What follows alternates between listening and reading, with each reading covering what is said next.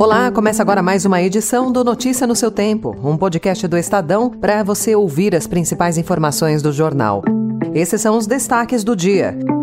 Pressão ameaça a votação do projeto de lei das fake news. A aplicação no exterior será taxada para compensar isenção de imposto de renda. E Lulu Santos chega aos 70 anos com uma sólida turnê de relevância pop. Hoje é terça-feira, 2 de maio de 2023. Estadão apresenta Notícia no seu tempo.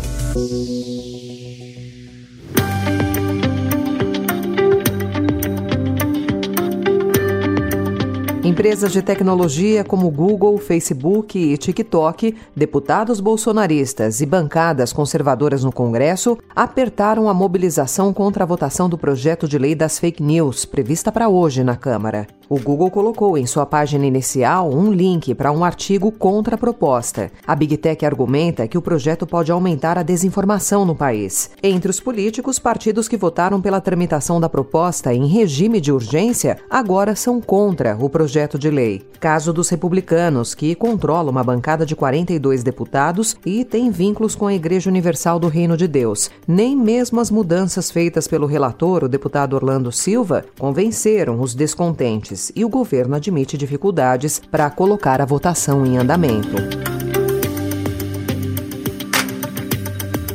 Orlando Silva acusou ontem as Big Techs de empreenderem uma ação suja para sabotar as discussões sobre o texto. Ainda segundo o relator, a Anatel é o órgão que enfrenta menos resistência na casa para assumir a fiscalização do cumprimento da lei pelas plataformas. Procurado, o Google não havia respondido até a noite de ontem.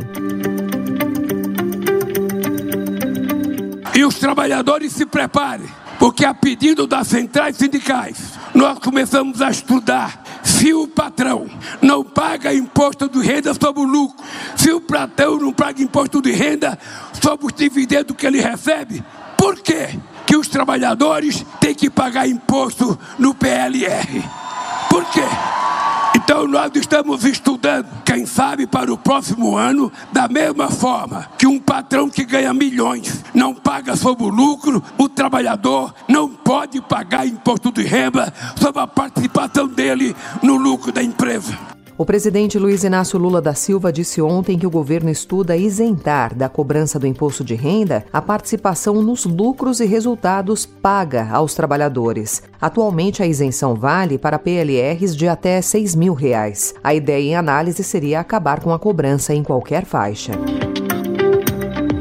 E para compensar o que vai deixar de arrecadar com o aumento da isenção do imposto de renda para quem ganha até dois salários mínimos, o governo Lula vai passar a tributar a partir do próximo ano rendimentos recebidos no exterior por meio de aplicações financeiras, entidades controladas e os chamados trusts. Esses investimentos muitas vezes são feitos em paraísos fiscais, livres de impostos. Em outro movimento, o governo também abriu um programa para que brasileiros atualizem o valor de bens e direitos no exterior, informando na declaração anual de ajuste do imposto de renda, considerando os preços de mercado em 31 de dezembro do ano passado. Será aplicada uma alíquota fixa de 10% e o prazo de pagamento da diferença será até 30 de novembro.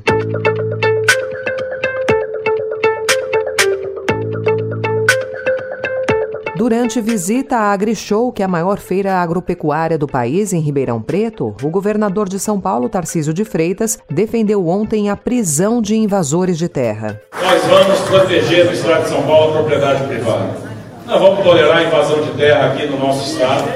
E aqueles que invadirem terra no estado de São Paulo terão um destino só: a cadeia. No mês passado, o MST intensificou as ações no chamado Abril Vermelho. Na AgriShow, o governador chegou acompanhado do ex-presidente Jair Bolsonaro. As invasões do MST e Bolsonaro afastaram o governo Lula da AgriShow. O Banco do Brasil chegou a anunciar a retirada de patrocínio à feira e a cerimônia de abertura acabou sendo cancelada. O ex-presidente fez um breve pronunciamento em que destacou a importância do agronegócio e criticou a homologação de terras indígenas e quilombolas.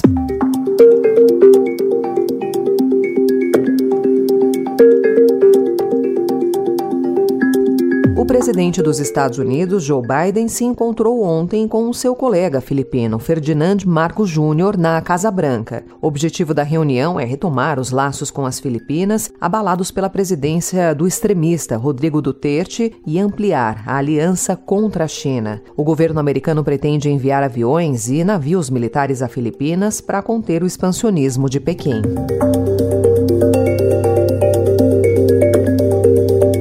JP Morgan Chase anunciou ontem a compra do First Republic Bank em um acordo liderado pelo governo americano que havia decretado a falência do banco. Com sede em São Francisco e especializado no segmento de private banking, o First Republic vinha enfrentando problemas graves desde março, com o início da turbulência que se abateu sobre o setor bancário nos Estados Unidos. Notícia no seu tempo. Tá rolando fake news aí de que eu caí é, com um helicóptero, que morri, né? É mentira, é fake. Eu tô aqui no Tocantins, em Palmas, no Tocantins. E não tem nada a ver comigo. Eu, a característica hoje do fake é isso: criar tumulto na vida da gente, pessoas mais próximas poderem passar mal e, e, familiares. Então quer dizer que é um fake news e que eu tô mais vivo do que nunca. E Vanderlei Luxemburgo só tem um, eu tô falando aqui que sou eu. Estou aqui falando para todos vocês aí. Esse foi Vanderlei Luxemburgo, que em março desse ano teve de desmentir boatos que circularam nas redes de que ele seria um dos quatro mortos na queda de um helicóptero em São Paulo. Agora, depois de um tempo afastado dos gramados, ele ressurge novamente para comandar o Corinthians no lugar de Cuca, que foi colocado para fora pelos torcedores por ter participado de um estupro quando ainda era jogador do Grêmio. Símbolo de uma geração que passou a valorizar mais os treinadores, aos 70 anos, Luxemburgo encara o desafio de provar que pode resgatar a genialidade dele à beira do campo após a inatividade e a escassez de títulos nos últimos trabalhos. Hoje o tempo voa, amor, escorre pelas mãos, mesmo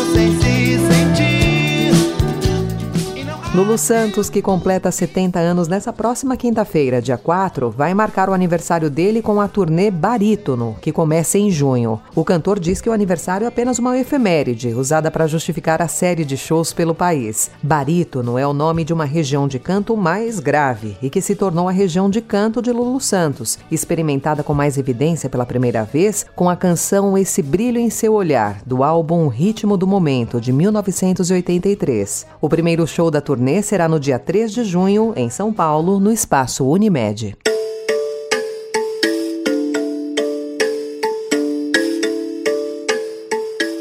Essa foi mais uma edição do Notícia no seu tempo, com apresentação em roteiro de Alessandra Romano, produção e finalização de Mônica Herculano. O editor de núcleo de áudio é Manuel Bonfim. Obrigada pela sua escuta até aqui e até amanhã. Você ouviu Notícia no seu tempo.